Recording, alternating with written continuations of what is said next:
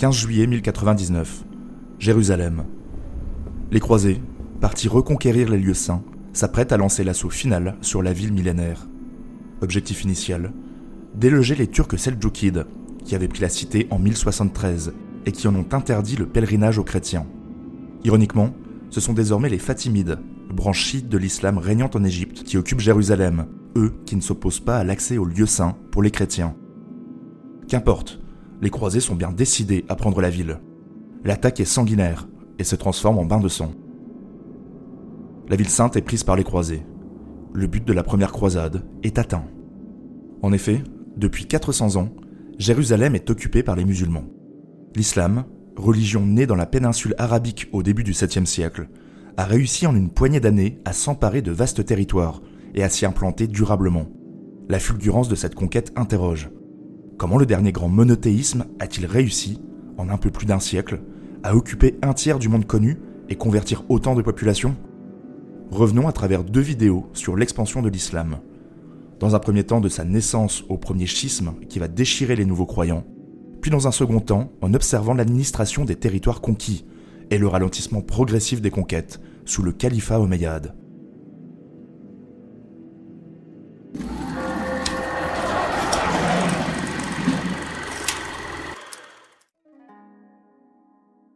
La péninsule arabique est un vaste territoire, au climat majoritairement aride et sec, composé de nombreux déserts. Quelques oasis et puits d'eau permettent aux marchands et nomades de s'aventurer dans ces terres hostiles. Le sud-ouest, l'Arabie heureuse, l'actuel Yémen, connaît des pluies de mousson grâce aux hautes montagnes permettant le développement de l'agriculture. Par le commerce caravanier ou maritime, les populations d'Arabie sont en contact avec le monde qui les entoure. Contrairement à une idée reçue, qui assimile l'Arabie pré-islamique à la vie nomade des Bédouins, la population est majoritairement sédentaire, partage la même langue sémitique, l'arabe, et connaît l'écriture. Les populations sont loin d'être uniformes, partagées entre nomades et sédentaires, citadins et ruraux, artisans, commerçants, éleveurs et agriculteurs. Les populations arabes partagent toutes un trait commun concernant l'organisation politique et sociale. Elles sont structurées autour de la tribu, constituée de plusieurs clans, et dont le leader assure l'autorité morale sur ses membres.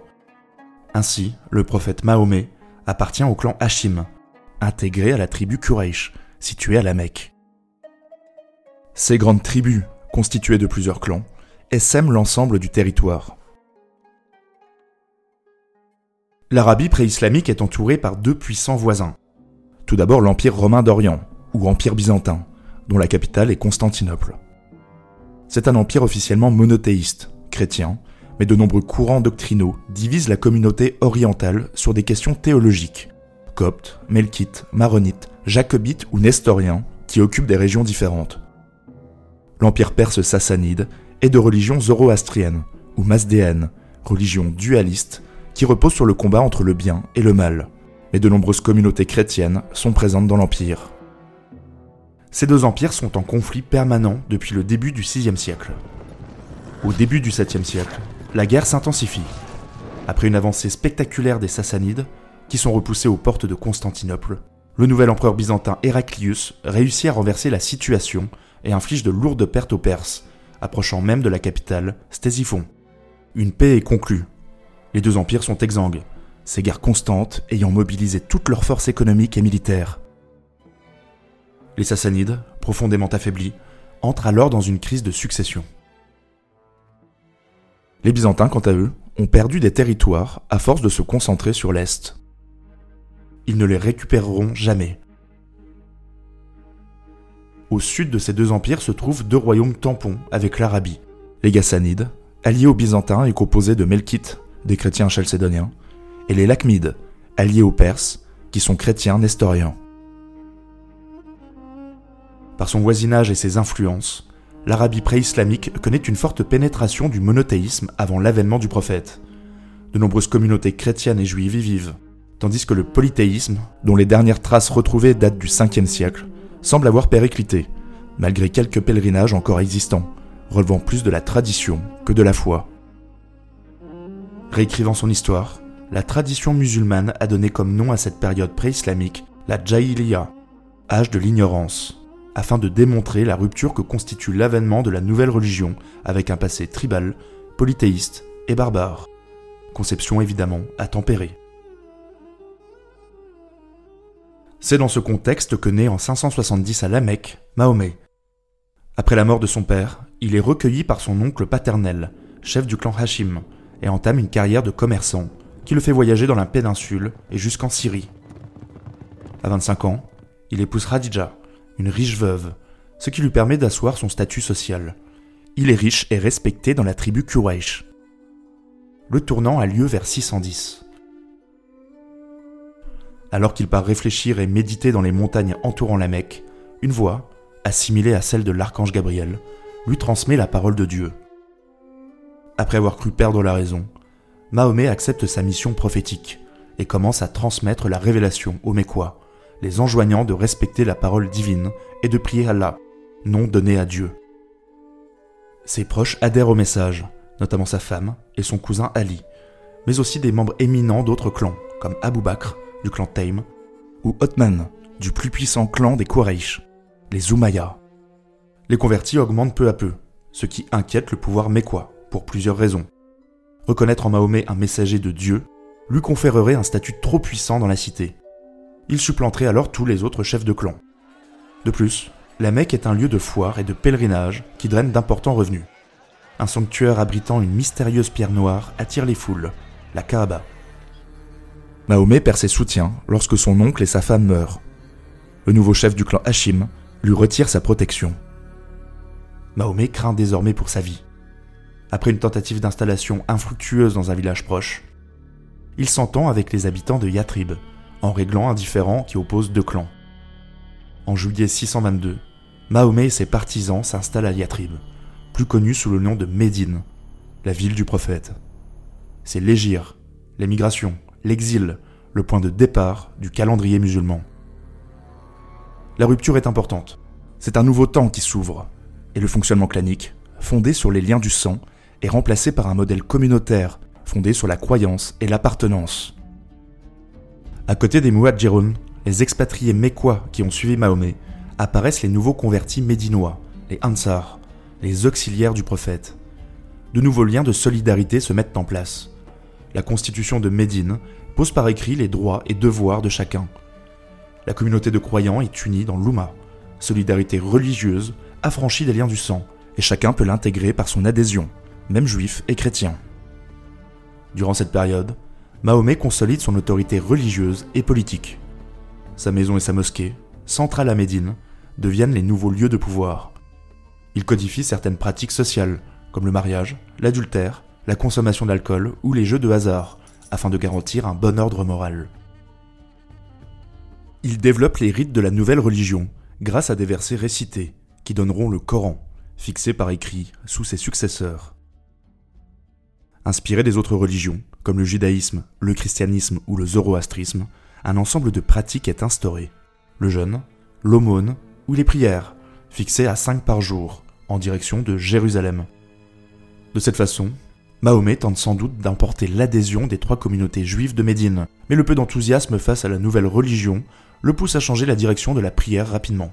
Désormais, les croyants prieront en direction de la Kaaba. La prière communautaire est fixée le vendredi, jour du marché des Juifs de Médine. Parallèlement à ses aspects religieux, Mahomet doit asseoir son autorité et venger l'affront que lui ont infligé les Mécois en le chassant. Il y a une double volonté. Convertir les Mécois, même par la force, permettrait la reconnaissance de son statut de prophète, condition sine qua non à son autre grand dessein, la diffusion de l'islam. Trop faible militairement, il commence par attaquer les caravanes en 623, la bataille de Badr est un tournant. Les Médinois l'emportent face à une armée mécoise trois fois plus importante.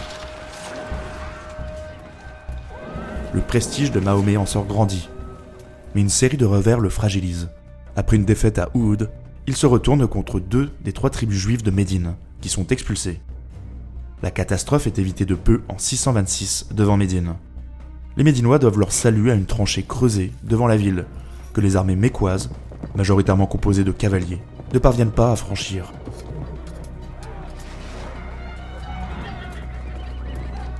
Mahomet durcit le ton et massacre 600 juifs médinois, qui se sont alliés aux Quraysh mécois.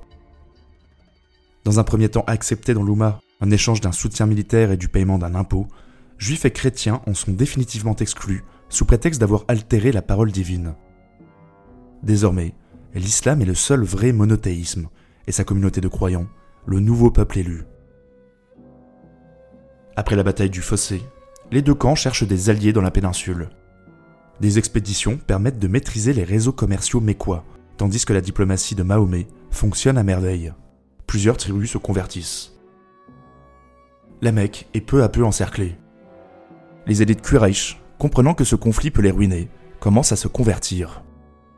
En 629, lorsque Mahomet se rend à la Mecque en pèlerinage avec son armée, la ville se rend immédiatement, et la quasi-totalité de la population se convertit, rassurée par la clémence et la générosité du prophète.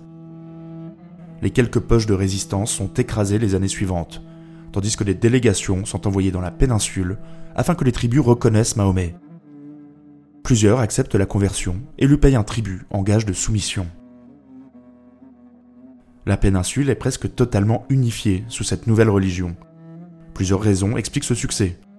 L'organisation stricte et la motivation supérieure des troupes, galvanisées par cette nouvelle foi, la personnalité charismatique de Mahomet, marquée par son sens de la diplomatie et son talent militaire, mais aussi l'idée d'une nouvelle fraternité entre croyants, bousculant les liens tribaux et cristallisant un sentiment diffus, celui d'appartenir à une même communauté arabe. La mort de Mahomet en 632 provoque des dissensions quant à sa succession. Aux Muadjilun, les premiers convertis, et aux Ansar, les convertis médinois, s'ajoute désormais l'élite de la tribu Quraysh dans la prise de décision, qui, usant de son expérience dans l'administration et le commerce, prend de plus en plus de pouvoir. Certains souhaitent voir comme successeur un membre de la famille du prophète, en la personne d'Ali, mais c'est finalement Abou Bakr qui est élu, l'un des premiers convertis. Il prend le titre de Khalifa, le successeur du prophète, et jette les bases de la nouvelle institution souveraine de l'islam, le califat. Abou Bakr est le premier des quatre califes que l'on nommera les califes bien guidés, et qui correspond à la première phase de développement de l'islam, le califat Rashidoun. Abou Bakr doit faire face au rejet de son autorité par de nombreuses tribus. Les raisons sont nombreuses. Des tribus considèrent que le serment d'allégeance prêté à Mahomet s'arrête à sa mort. Certaines refusent de payer l'impôt. D'autres vont jusqu'à honorer de nouveaux prophètes, que la tradition musulmane nomme usurpateurs. Ces dissidents, qui furent intégrés à l'Oumma sous Mahomet et qui renient leur foi, sont considérés comme des apostats. Ils doivent être combattus. Abou Bakr lance ses armées contre les tribus réfractaires, qui sont incapables de se fédérer, et il réussit à les soumettre.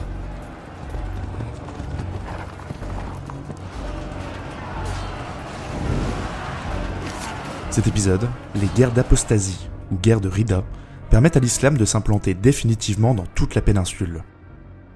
Cette fois, les conversions ne sont plus spontanées, mais bien forcées.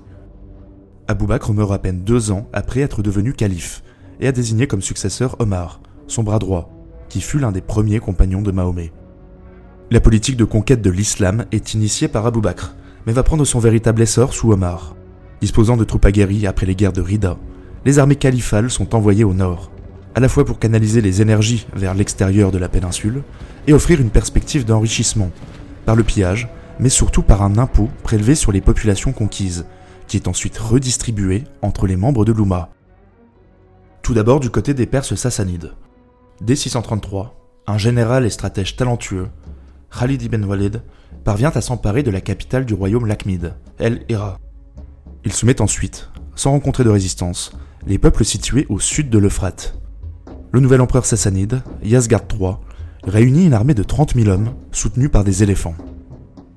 Il écrase les forces musulmanes, privées de Khalid ibn Walid, parti sur le front syrien. S'ensuit plusieurs années d'escarmouches avant la bataille décisive.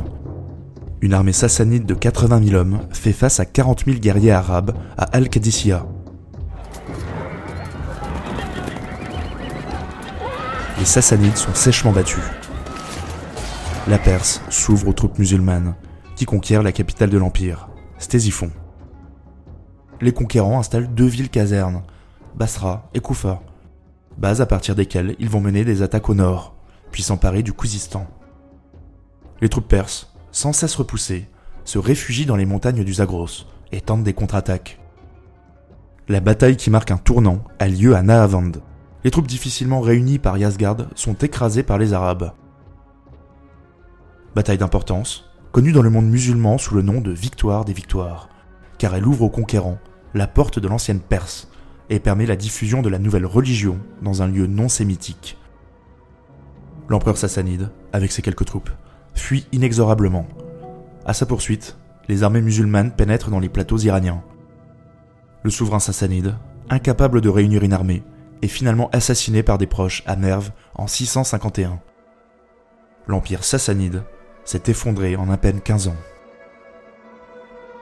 Du côté byzantin, le territoire ghassanide, allié de l'empire romain d'Orient, mais occupé pendant 20 ans par les sassanides, a quelque peu été abandonné par Constantinople. Il est rapidement conquis. Les troupes se dirigent vers la Palestine et la Jordanie. Jacobites et juifs de la région, mécontents de Byzance, accueillent les conquérants sans s'opposer. L'empereur Héraclius réagit et envoie un contingent à leur rencontre. Parallèlement, Khalid ibn Walid accourt de Perse et rejoint les troupes qui se sont réunies. Un premier affrontement d'ampleur se déroule en 634, à Hajdan. C'est une victoire dans la douleur pour les musulmans, qui perdent de nombreux hommes. Les Byzantins reculent, tandis que les armées se scindent et pillent la région. Des troupes d'Héraclius s'enferment dans Damas, qui est finalement conquise après un long siège. C'est ensuite Homs et une partie du Levant qui tombent aux mains des troupes arabes. Héraclius réagit avec plus de vigueur. Il envoie le maximum de troupes reprendre les territoires perdus. Habilement, les armées arabes battent en retraite afin de choisir un terrain propice pour le combat. L'affrontement décisif a lieu près de la rivière Yarmouk et dure six jours.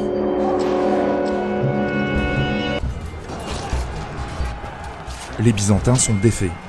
La Syrie et toute la côte du Levant passent sous le contrôle du califat. En 638, Jérusalem, lieu sacré, tombe.